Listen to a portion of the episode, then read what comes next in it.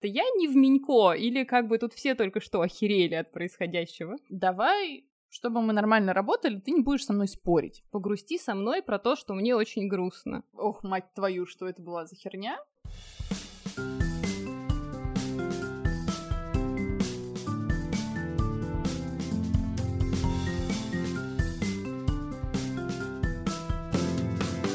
Всем привет! С вами третий выпуск подкаста «Мне бы мои проблемы». С вами Маша и Маша. И сегодня мы будем говорить о главной тайне психотерапевтов. Обычно никто не знает, как же нас учат. Честно говоря, cool story у нас про это много. Важно понимать, что классическое академическое университетское образование не имеет ничего общего с практической работой психолога. В смысле, в институте, когда учат на психолога, в лучшем случае обучают людей академической базе, те теоретическим знаниям, но никакой вообще от слова совсем практической работе, что делать с клиентом, как с ним говорить и как помочь человеку решить его проблемы. В России понятие психотерапевт до сих пор крайне размытое но чаще всего психотерапевтом называют врача. Это создает некоторые сложности, потому что учат психологов, а работать все равно приходится психотерапевтами, потому что английское слово therapy — это как раз то, чем мы занимаемся. Есть некоторая терминологическая сложность, которая связана с тем, что психотерапевт по российскому законодательству это врач, который имеет право не только проводить психотерапию, но и выписывать таблет. Мы с Машей психологи, но при этом, черт возьми, то, чем мы занимаемся, называется психотерапией. Ну, а также это называется гештальт-терапией, травматерапией и многими другими видами терапии, потому что в международном сообществе психотерапевт — это более широкое понятие, чем в нашей прекрасной стране. Сегодня мы хотим вам рассказать, как э, учатся психологи именно с практической точки зрения. Для начала, наверное, Маш, расскажи про свой опыт самой первой учебы, когда ты первый раз пошла учиться на психолога. В одном из прошлых выпусков я говорила, что я пошла учиться на психолога достаточно спонтанно. Но на самом деле в моей жизни был эпизод обучения, который произошел, когда мне было, наверное, лет 16. Так-так, что ж там было? В Москву приезжала научная руководительница моей мамы. Мама училась психологии в Минске получается, 8... нет, не 80-е, в 90-е. Короче, это было достаточно давно. Например, у мамы очень специфические представления о том, что такое гештальт-терапия. Иногда они пугают меня. Короче, ее научная руководительница проводила двухдневный э, воркшоп по психоанализу и по лингвистическому психоанализу, который должен был дать его посетителям какие-то инструменты для того, чтобы для самопознания, короче.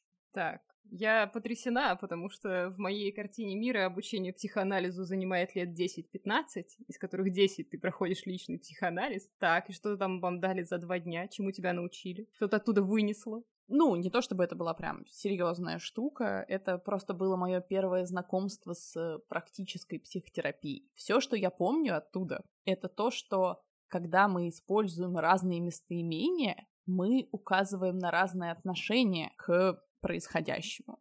Например, если мы говорим «мне обидно», это про фрейдовское «оно», и это про то, что мы не принимаем ответственность за собственную обиду. Между этим, прочим, эта штука, она так глубоко в моей голове, что я продолжаю ее постоянно применять. И иногда даже поправляюсь, пытаясь выбрать э, формулировку, которая сейчас мне больше подходит. А еще то, что я вынесла оттуда, вот эта вещь мне прям нравится. Я ее нашла уже потом в личной психотерапии и решила, что как бы это полезные, да, это бифидобактерии, и их нужно сохранить. Тетка ведущая сказала, что в ситуации, когда вы затрудняетесь принять решение, лучше постоянно менять решение, чтобы долго не, э, ну, колебаться перед его принятием и не застревать ригидно вот в этом моменте. Поэтому, например, там был пример. Если вы колеблетесь, пить или не пить, потому что ваш дед алкаш, то в целом сегодня вы можете решить, что вы будете пить, потому что вы близки с дедом, а завтра, если что, передумаете, потому что иначе вы будете решать, пить или не пить, вероятно, десятилетия.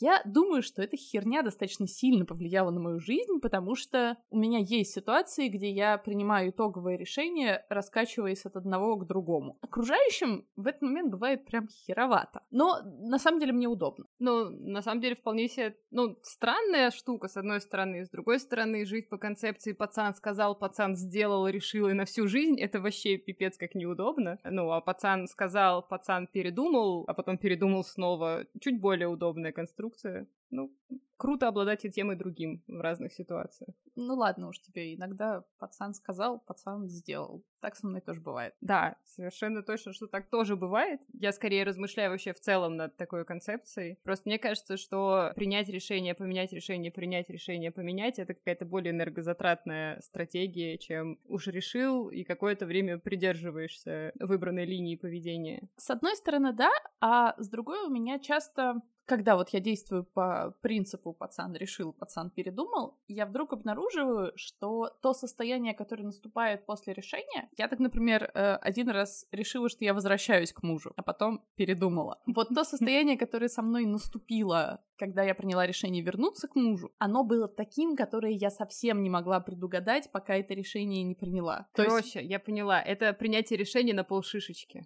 Пробничек. Да, это пробничек.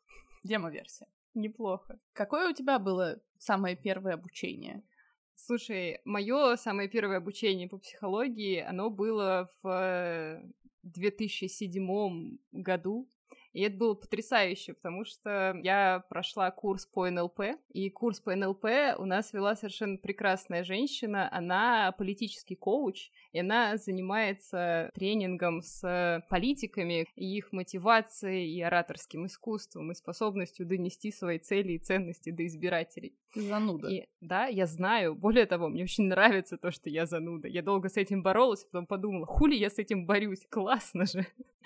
Справедливо. А, да. Короче, и она читала нам курс по НЛП, и я оттуда помню довольно много, но самая впечатляющая для меня идея, вот то, что я помню до сих пор, и то, что я оттуда вынесла из этого курса, это штука про то, что карта не территория. Подумц. Потому что, ну, в смысле, я думаю, тебе знакома эта идея о том, что наши представления о реальности не описывают реальность. И тогда мне показалось это настолько невероятно глубокой мыслью. То есть, типа, да, о, боже, да! Это, знаешь, это был инсайт типа, ох, вау!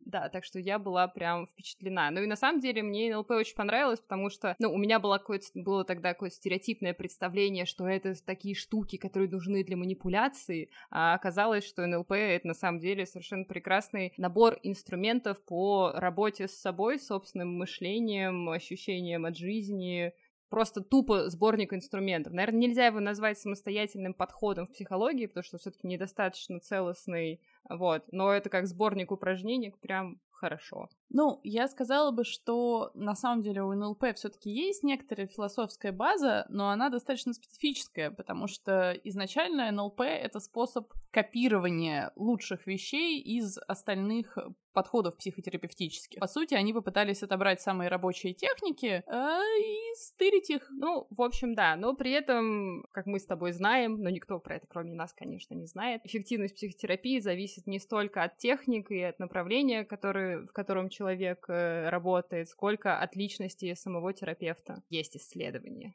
Какая-то невероятно депрессивная мысль. Но, кстати, это не касается психоанализа, потому что, согласно всем э, сопоставительным исследованиям, психоанализ работает очень-очень плохо. Если вы платите вашему психоаналитику 7 тысяч за 45 минут терапии и ходите к нему последние 5 лет три раза в неделю, что ж, вы потратили очень много денег. Я сразу попыталась подсчитать, потом решила, зачем я это считаю. Мне кажется, что психоанализ э, внес все-таки подтолкнул мир к тому, чтобы развивалось все консультативное, психологическое, но правда на современный лад он все-таки не успевает за той скоростью изменений и в психологической науке, и в том, как люди живут. В смысле, раньше жизнь была настолько медленнее, что вот этот вот режим три раза в неделю по 45 минут был более эффективен, чем сейчас. А мне кажется, на самом деле здесь еще может быть дело как раз в том, о чем ты сказала до этого, что психоанализ предполагает гораздо меньшее проявление личности психотерапевта, и, соответственно, может быть, это делает его менее эффективным. Но это так, гипотеза. Слушай, ну, на самом деле, это вполне себе хорошая гипотеза, потому что если уж занудничать и объяснять, э, за счет каких нейробиологических механизмов э, работает вообще психотерапия, ну, то есть как именно личность терапевта влияет, как терапевт благодаря своим навыкам, по сути, запускает у человека нейропластичность, ну, создает во время терапии условия, при которых мозг начинает реально перестраивать новые нейронные связи. И поэтому, да, тут правда именно влияние самого терапевта на терапевтический процесс достаточно большое, и если терапевт самоустраняется из контакта, то, ну, конечно, это сильно замедляет прогресс у человека. Я начинаю вспоминать, что где-то в начале вот этих 11 минут, которые прошли, после монтажа, вероятно, меньше, чем 11 минут, мы обещали cool story э, и некоторое веселье. Как ты думаешь, не стоит ли нам пойти дальше от этого прекрасного экскурса в историю психотерапии? Да, есть ли у тебя какие-нибудь клевые, смешные, угарные истории с обучения? И могу пока я начать. Моя история... Тебе про алкоголика не понравилось? Что про алкоголика? А, про пить или не пить? Мне понравилось, да. У меня была потрясающая история, после которой, э, собственно, я встала с обучения, ушла и забрала деньги. Ну, еще и поругалась с ними. Короче, я пришла на трехдневный семинар по работе внутренний ребенок, внутренний родитель, ну, такая вполне себе распространенная тема. Э, и был трехдневный интенсив, на котором а, эта тема рассматривалась. И там, значит, в первый же день э, тренер, она показывала нам, демонстрировала студентам, что такое работа в кругу. То есть э, вот у нас было условно 20 человек студентов, она обозначила тему, спросила, есть ли у кого-то из участников группы запрос, и девочка вышла в круг, и ее запрос был с тем связан, что, значит, каждый раз, когда она возвращается в свой родной город, Брянск, у нее начинаются панические атаки. И она э, из-за того, что они там начинаются, очень боится э, ехать к родителям и чувствует вину, что она хочет к ним съездить, а давно не ездила, но не может, потому что она боится, что она приедет, и у нее снова начнется паническая атака. Вполне себе, как тебе запрос, Маша? Как, как бы ты с этим работала, скажи мне? Ну, я бы поисследовала, на самом деле, отношения с родителями, и, вероятно, историю девочки по каким-то же причинам она свалила из Брянска. Вероятно, Брянск — это ад на земле. Короче, мне кажется, тоже вполне себе себе очевидная стратегия работы, ну, то есть узнавать, а что же, что же там такого пугающего. Значит, э, и она выходит в круг, терапевтка начинает задавать ей вопросы, а потом происходит невероятное. Терапевт говорит, у тебя панические атаки, потому что тебя преследует дух Брянска.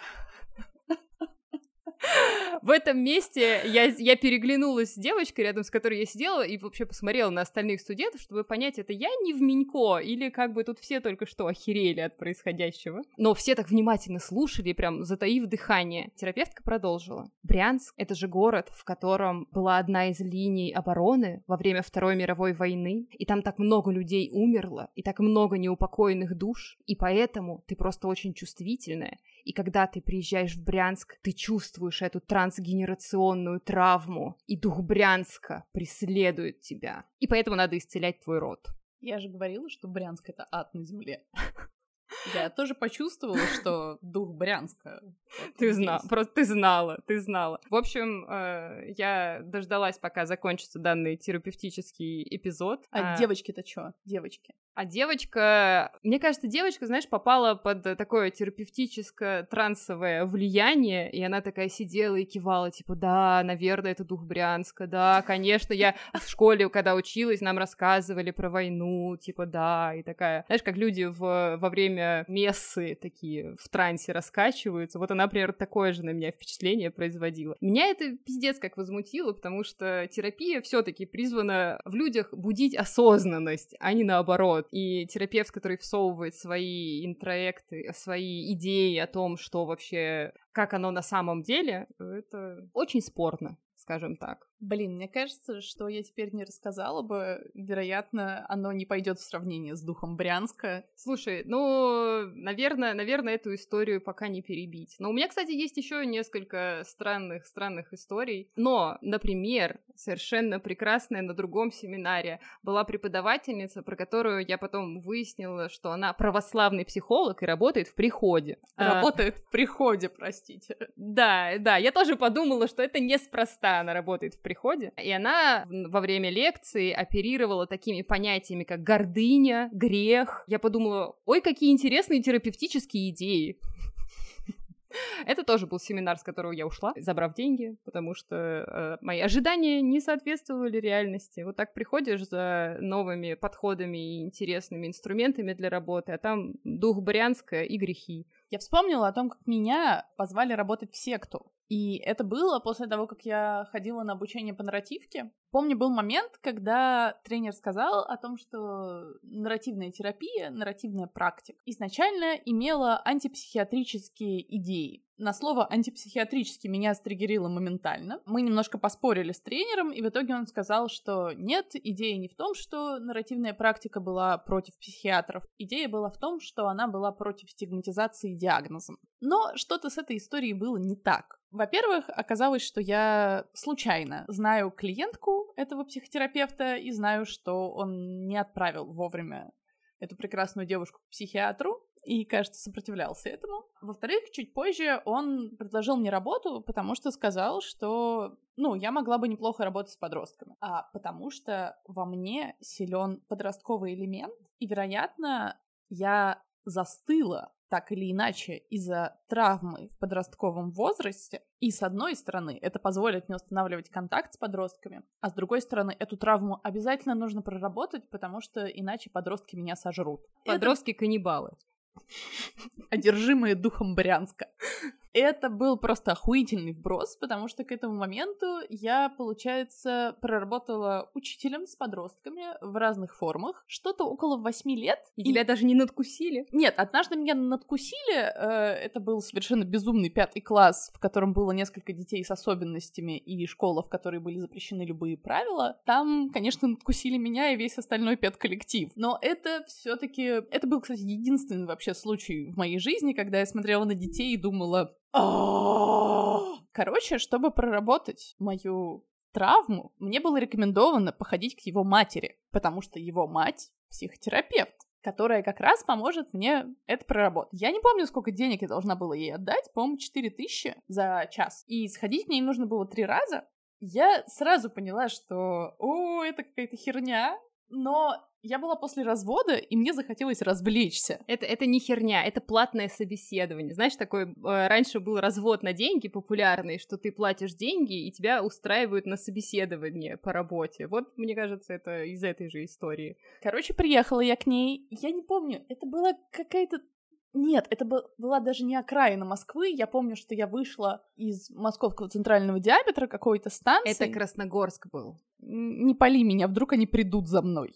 Но для этого наш подкаст должен стать очень популярным. Если вы хотите, чтобы э, люди из секты пришли за мной, ставьте лайки и делайте репост. Я приехала в Красногорск, пришла к этой женщине домой, и дальше она начала спрашивать меня про мой возраст, возраст моих родителей, дату их развода, что-то про бабушек и дедушек, про аборты в семье. И в итоге она посмотрела на меня и сказала, Маша, ты же понимаешь, как все запущено? Ты же понимаешь, как много работы и как тяжело тебе живется. Я подохренела и попробовала сказать что-то в стиле того, что не кажется ли вам, что стоило спросить об этом меня. Она сказала, нет, так мы работать не сможем. Давай, чтобы мы нормально работали, ты не будешь со мной спорить. Я подумала, неплохо. Хорошо, вот эффект духа Брянска, я просто решила, что покиваю. В результате она минут 30 рассказывала мне про меня. Ну, тут важ- важно напомнить, что она видела меня первый раз в жизни. И в конце концов сказала, что мне нужно фокусироваться на том, что мои родители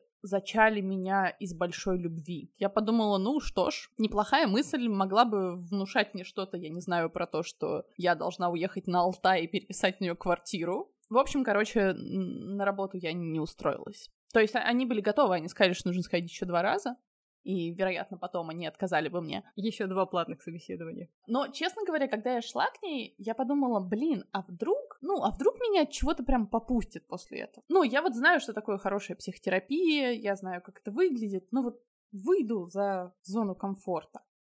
Схожу, значит, к эзотеричной тетке. А вдруг? Но, но нет. Ну, неплохо. Я сейчас тебя пока слушала, я вспомнила еще одну удивительную еще вещь. Значит, в институте у меня была преподавательница. Я уже забыла по какому предмету, что-то про современные подходы в психотерапии, что там такое э, теоретическое, академическое. Но, значит, в процессе лекции выяснилось, что она практикующий психолог, что она работает с людьми. Я подумала, хорошо, в смысле, я люблю учиться у практиков, а не у теоретиков, потому что есть шанс от них получить, ну, какие-то интересные выводы, мысли, советы, все таки которые можно использовать потом в работе с клиентами. И она, значит, значит, рассказывает, что когда к вам приходит клиент, вы должны посмотреть на него и понять, с каким на самом деле запросом он к вам пришел. Я такая,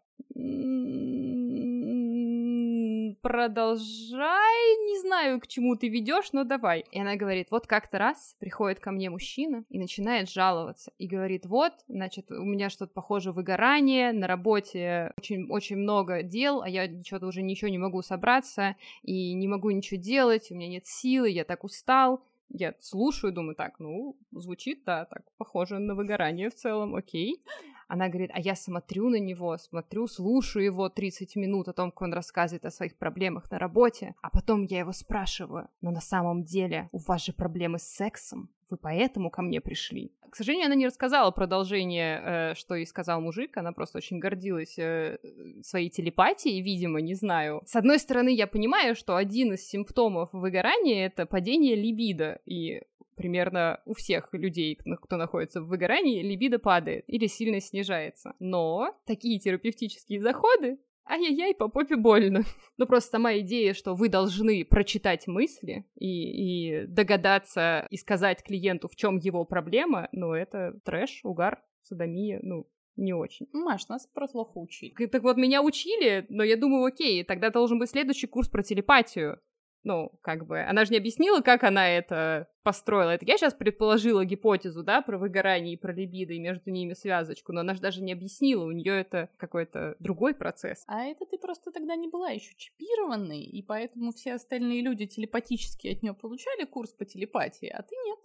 Черт. Не завидуй. А чипирование, оно развивает телепатию или блокирует? Мне кажется, развивает. Сразу внутренняя сеть появляется. А, которой... ты думаешь, что она была чипирована уже?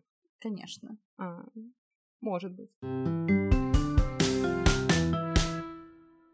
Да, наверное, есть смысл рассказать вообще про структуру образования, которую мы с Машей получили. Там достаточно много схожего. И про то, как учить надо на самом деле, а не вот эти cool story, которые мы вам рассказали. Как по-хорошему вообще это выглядит образование у психолога. Базовое образование практикующего психолога состоит из академической и практической части, потому что история такая, что для того, чтобы практиковать хорошего, все-таки надо иметь диплом государственного образца. Для него чаще всего требуется пройти какой-то академический курс. Это либо магистратура, либо профпереподготовка, ну да, либо бакалавриат. И, кстати, поняла, что идея быть психологом по первому образованию кажется мне противоестественной. Ну, типа, сначала нужно побыть кем-то еще, а потом уже психологом. Не знаю, почему я так думаю. Ну, понятно, почему я так думаю, потому что таков мой личный путь. Не знаю, я на самом деле согласна с этой идеей, но у меня даже есть для этого аргументы. Человеку, психологу хорошему, как мне кажется, важно набрать разного разнопланового жизни жизненного опыта разных ситуаций, потому что, мне кажется, если человек со школы попадает сразу в психологическое сообщество, и все вокруг такие ванильные, экологично общающиеся э, я сообщениями мимимишные зефирки, да, то он, ну, не очень сталкивается с реальной жизнью и на собственном опыте не очень, наверное, может понимать разные другие сектора реальности. Не знаю, как это описать. Тут, кстати, большой вопрос в том, насколько психологу важно понимать эти сектора реальности при условии того, что базовое качество психолога — это любопытство и как раз склонность не интерпретировать то, что происходит с клиентом. Если человек идет на первое образование академическое, психологическое, то ему забивает голову всеми вот этими теориями, э, Рубинштейном, не знаю, э, Леонтьевым, теорией деятельности, и это, ну, такое создает определенную призму взгляда, которая как раз скорее про смотреть на человека и делать ему диагнозы, а не про быть любопытным и быть в контакте с чувствами и так далее. Потому что ни на одном из психологических академических курсов не учат ни эмоциональной осознанности хотя бы, ни... Даже, кстати, это интересная штука, я про это бомбила в институте, нигде нет курсов по этике, Ну, то есть по этике терапевтической работы, если условно человек не пошел куда-то получать психолог практическое образование в каком-то направлении, не знаю, гештальт, когнитивно-поведенческое, неважно, то у него даже нет представлений о том, что существует психологическая этика. Может, он где-то про это слышал и читал. В лучшем случае он слышал о том, что, ну, нехорошо, наверное, сексом с клиентами заниматься. Ну, в общем-то, Маша уже упомянула, что второй блок — это практическое образование. Оно обычно получается в каком-то конкретном психотерапевтическом подходе. Например, мы с Машей гештальтерапевт терапевты. И не только. И не только, действительно. Но, ну, у меня это первое и самое продолжительное практическое образование, потому что гештальт-терапии учится 4 года.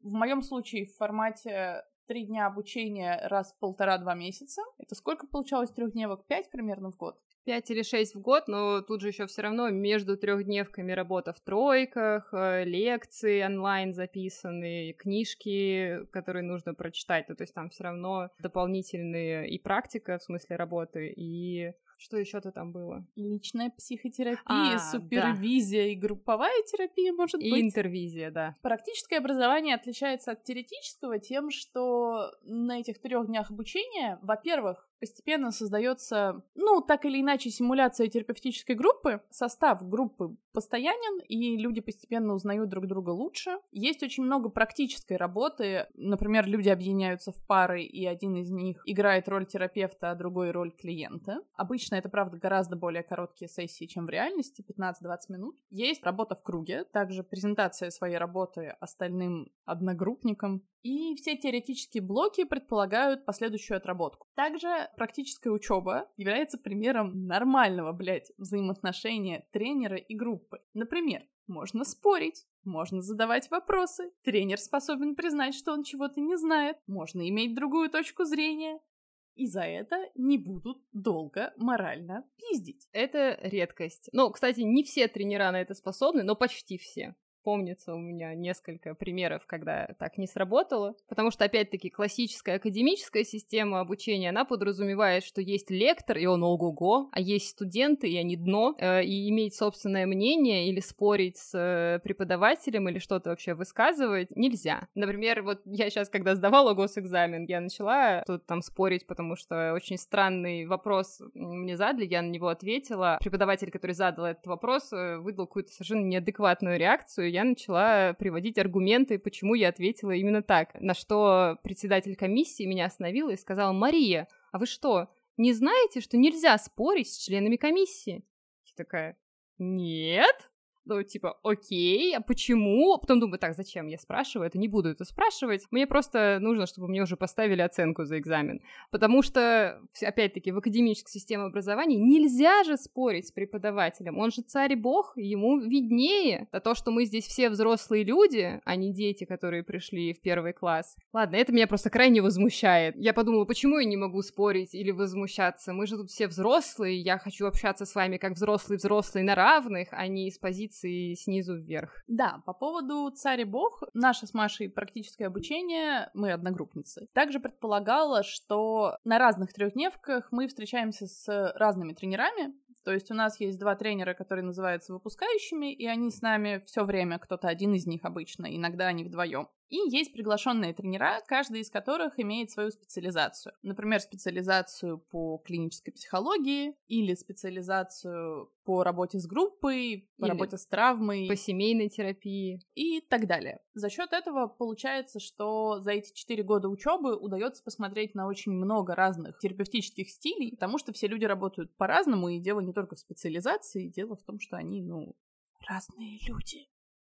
Да, и при этом, да, важно заметить, что каждый из приглашенных тренеров, кроме теоретического блока и работы с группой, в том числе показывал в кругу и свою работу как терапевта. То есть кто-то из э, группы, у кого был актуальный запрос про что-то, что его беспокоит, что происходит в его жизни, выходил в центр круга и садился, соответственно, остальная группа наблюдала. Тренер, как э, в роли терапевта, работал с участником группы, как с клиентом. Соответственно, э, у нас, как у обучения обучающихся психологов была возможность наблюдать психотерапию в реальном времени, ну, то есть как именно, что происходит, что сработало, что не сработало. А, и после каждой такой сессии э, у нас всегда был процесс-анализ, то есть мы разбирали, а что делал терапевт, почему он задавал именно такие вопросы, с чем именно он работал, какая потребность была у клиента и так далее. Да, наверное, я еще очень хочу сказать про то, как работает включенная супервизия, потому что, по-моему, это очень веселая штука, когда ученик, студент, э, например, я, выходит в круг показывать свою работу, можно выбрать, будет ли супервизия стандартная, это когда студент заканчивает свою работу с клиентом и после этого получает фидбэк от тренера. Или можно выбрать включенную супервизию. Это та, при которой посреди сессии либо сам студент может обратиться к супервизору, либо супервизор может к нему тихонечко поскрестись и несколько сфокусировать его работу или спросить э, студента о его целях в данный момент, э, либо спасти его от какого-то титанического факапа, как тоже, конечно, бывает. Ага, а ты хотела какой-то конкретный пример привести из, э, когда к тебе стучались. Меня просто один раз была включенная супервизия, и меня капец так взбесило, когда тренер ко мне стучался, потому что я очень хорошо понимала, что я делаю, а он меня отвлекал и отвлекал клиента. В конечном итоге я решила, что окей, все равно я оттуда взяла себе что-то полезное, и клиенту тоже все зашло, и все было хорошо, но я прям помню, как я бесилась. Но это была когда? Это была супервизия третьего года уже. Я помню, как стучались к чуваку, к которому я вышла клиентом, и это в целом единственный раз в моей жизни, когда я послала терапевта нахуй и сказала, что я хочу это немедленно закончить. Мне до сих пор несколько стыдно, что я так сказала, ну, по сути, одногруппнику. Это был чувак не из нашей группы, а из параллельной, который пришел на отработку. Но, на мой взгляд, он делал какую-то настолько чудовищную вещь, там, где я была невероятно уязвима, что какое-то время я пыталась остановить его в корректных формулировках, но он продолжал до меня доебываться, поэтому в итоге я просто послала его. Тренер пытался это предотвратить, но не сработало. Слушай, у меня, кстати, есть аналогичная прям история, тоже, когда я была клиентом на включенной супервизии, и терапевтка, которая э, со мной работала, она тоже делала вообще не то, что я хочу, в смысле, я ей прям словами через рот говорю, мне очень грустно, но я не могу грустить одна сама по себе, погрусти со мной про то, что мне очень грустно. Ну, про, ну из разряда, я ее прям призывала, что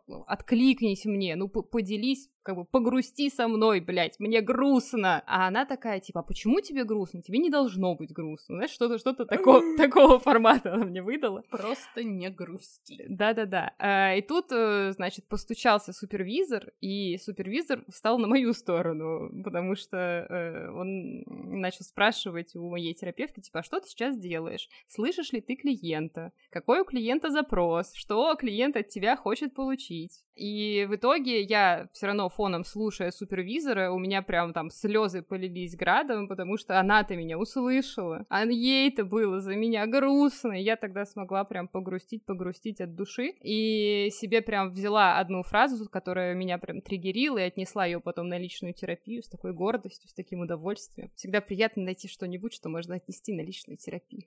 Что, не скажешь, какую фразу? Слушай, там была фраза про то, что узнай у клиентки, почему она тогда решила, что она не должна грустить, если она осталась одна. Ну, там, там же была эта история, мне кажется, я тебе рассказывала про, когда там мальчик э, первый, с кем я встречалась, э, он мне изменил, потом мы с ним расстались, и я себе сказала, что, ой, да ну и подумаешь, не очень-то и хотелось, и мне было на самом деле пипец как грустно. А я себе, значит, на окне написала маркером, типа, а зачем? Из разряда типа, а зачем грустить? И я это затолкала настолько глубоко, что это потом так долго фанило, не только вот относительно там сколько-то времени назад это вытащила, прогрустила и попустила.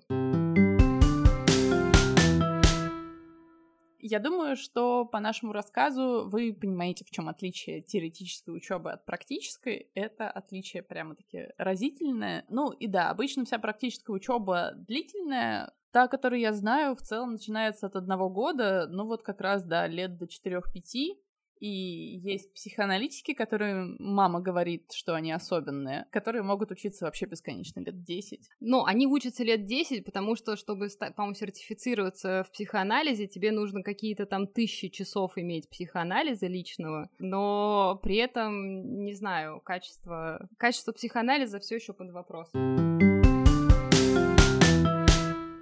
А у меня в институте был курс по сексологии, и вел этот курс, не скажу кто, но очень известный сексолог. И он нам рассказывал про свою практическую работу, и как часть этой практической работы он рассказывал, что он, у него в кабинете есть ванна. Ох, твою мать! И он в своем кабинете клиенток, которые боятся лишиться девственности, лишает девственности в этой ванне. Твою мать, он прям при аудитории это сказал? Да, и более того, у нас там еще была потоковая лекция, у нас там человек 70, наверное, сидело. Я выхуяла так, что я не могу вхуеть до сих пор обратно. Ну и после этого мы поговорили с одногруппницами, написали заяву в универ, и его уволили. Но суть в том, что он остается известным сексологом, пишет книги, учебники и преподает еще в нескольких институтах, а одновременно с этим, сука, лишает девственности в ванной клиенток. И что это, если это не насилие, скажи мне? Типа, они, сог... они сами согласились, то как бы это все еще дичь, жесть ёбаный ад. Я не знаю, у меня так много э, слов, которые я могла бы употребить в этой ситуации. Я не знаю. Части, наверное, это защитная психологическая реакция, потому что я не могу перестать думать о том, почему, блядь, в ванне. Заниматься сексом в ванне неудобно. Я думаю, что это прагматические гигиенические соображения, типа, чтобы кровищу не смывать кровища, как мы знаем, при дефлорации нифига себе не обязательно. Ты учитываешь, что дефлорация, если это секс и есть возбуждение, это одна история, а если это полумедицинская процедура с... Ты бы еще его видел, он такой стрёмный, он выглядит как гоблин. Понимаешь, как бы гоблин хочет лишить тебя девственности. Тут ты не возбудишься, тут ты пиздец как напряжешься. Еще, блин, за твои же деньги. Интересно, сколько он берет Не за хочу это. знать даже. В общем, институтское образование, академическое. Хорошо, хоть практики на эту тему не было. Я не знаю, как дальше нам продолжать разговаривать. Мне кажется, я просто какое-то время буду сидеть, словила МакКонахи. Ну, меня радует реально то, что мы его изгнали. Э, изгнали бесов просто. Ну, вообще у меня про академическое образование тоже какое-то количество историй про... Ох, мать твою, что это была за херня. Один из первых предметов, э, который у меня был, в Московском институте психоанализа. Это была символ драма. Мне кажется, это был мой первый день в институте. Э, я пришла, у нас была какая-то вводная лекция, не помню по какому предмету, а потом была единственная пара по символ драме. Единственная, в смысле, вот этот предмет был представлен одной парой, ну, не совсем парой, часа три там было, наверное, с перерывом. И примерно полтора часа из этих трех преподаватель пытался продать нам собственный э, учебный продукт, призывал нас прийти к нему учиться платно. Да, и про символ драму мы убедили его показать собственную работу. Он это сделал, но при этом никаких комментариев к этому не дал. И сказал, что суть символ драмы в том, что нихуя непонятно, но очень интересно. Ну, я не могу это никак иначе перевести, что типа терапевт не трактует образы вместе с клиентом. Клиенты тоже не трактуют образы. Ты просто ходишь на символ драму. Терапевт погружает тебя в около трансовое состояние. И ты смотришь, ну, там по-разному. Например, как ты оказался в лесу, потому что лес... Это бессознательное. Да, лес это бессознательное. Я не помню, что... Вообще лес... в лес нельзя ходить по символ драме. Ну, типа, они вообще не рекомендуют клиентами, типа, опушка леса — это ок, да, да, а да, в лес не суйся. Лучше стой на опушке и жди, что за звери оттуда выйдут. Потому что оттуда лезут травмы, травмы, травмы. Но интерпретировать мы это не будем. Блин, да, про травмы, травмы, травмы и лес у меня был клевый также в институте. Вот это было прям клево. Курс по психодиагностике. И с ним было две потрясающих истории. Я первое полугодие, которое училась в Московском институте психоанализа, у меня манифестировало тревожно-депрессивное расстройство. Э, не из обучения. В общем-то, на обучение я отчасти пошла, чтобы я куда-то регулярно ходила два раза в неделю, и чтобы у меня не было вариантов не ходить, потому что большую часть времени меня долбило паническими атаками. Мне казалось, что это никогда не закончится, и все, чего я ждала, это что сейчас антидепрессанты сработают, и я, значит, может быть, как-нибудь буду жить дальше. И нас учили работать со СМИЛом. Это такой большой, достаточно общий психологический тест, который, ну, можно проводить как первичное тестирование иногда. Я в целом очень мало тестов использую в работе, наверное, только шкалу депрессии Бека. Ну и про тревогу тоже несколько тестов на случай, если мне нужно выбрать, направлять ли клиента к психиатру. И была задача решить СМИЛ дома, прийти, значит, со своими результатами, и нам расскажут, как работают разные шкалы. Там, ну, достаточно сложный, сложный принцип интерпретирования результатов, такой впечатляющий график, много колоночек. Есть специальная колоночка, которая проверяет, насколько, значит, ты был честен. Или напиздел, пока тест делал. А еще тест достаточно старый, Поэтому там, чтобы проверить твою экзальтированность, спрашивают, как ты относишься к женскому курению. Я подумала, ну нихера себе, повеяло 70-ми. И что-то там к тому, чтобы женщина занимала руководящие позиции. Что-то там прям какая-то была такая сексистская дичь местами. Но в остальном он, правда, клевый. И я пришла, значит, со своими результатами. Девчонки, в основном девчонки, у нас было, по-моему, три мужчины на курсе, и они были странненькие. А вот девчонки были разные. Они показывают друг другу телефоны с результатами. Я тоже кому-то показываю. Мы все такие, что же это все значит? После этого идет лекция, и в перерыве я неожиданно понимаю, то есть я вспоминаю, какие результаты показывают на девчонке, и понимаю, что мне не нужно никому показывать свой тест, потому что мои результаты пробили дно. Я, с одной стороны, тревожная, с другой стороны, там было что-то в целом про расшатанное ментальное состояние. У меня какие-то пограничные баллы по экзальтированности. Ну, короче, у меня настолько разболтанный тест, насколько возможно. А я что-то играю в нормального человека. Я периодически сижу на лекции с панической атакой и думаю, ну, как бы антидепрессанты рано или поздно подействуют, это закончится, потом я пойду на психотерапию, все будет хорошо, а тут, значит, мои результаты тест. Но, слава богу, их не нужно было сдавать как контрольную работу.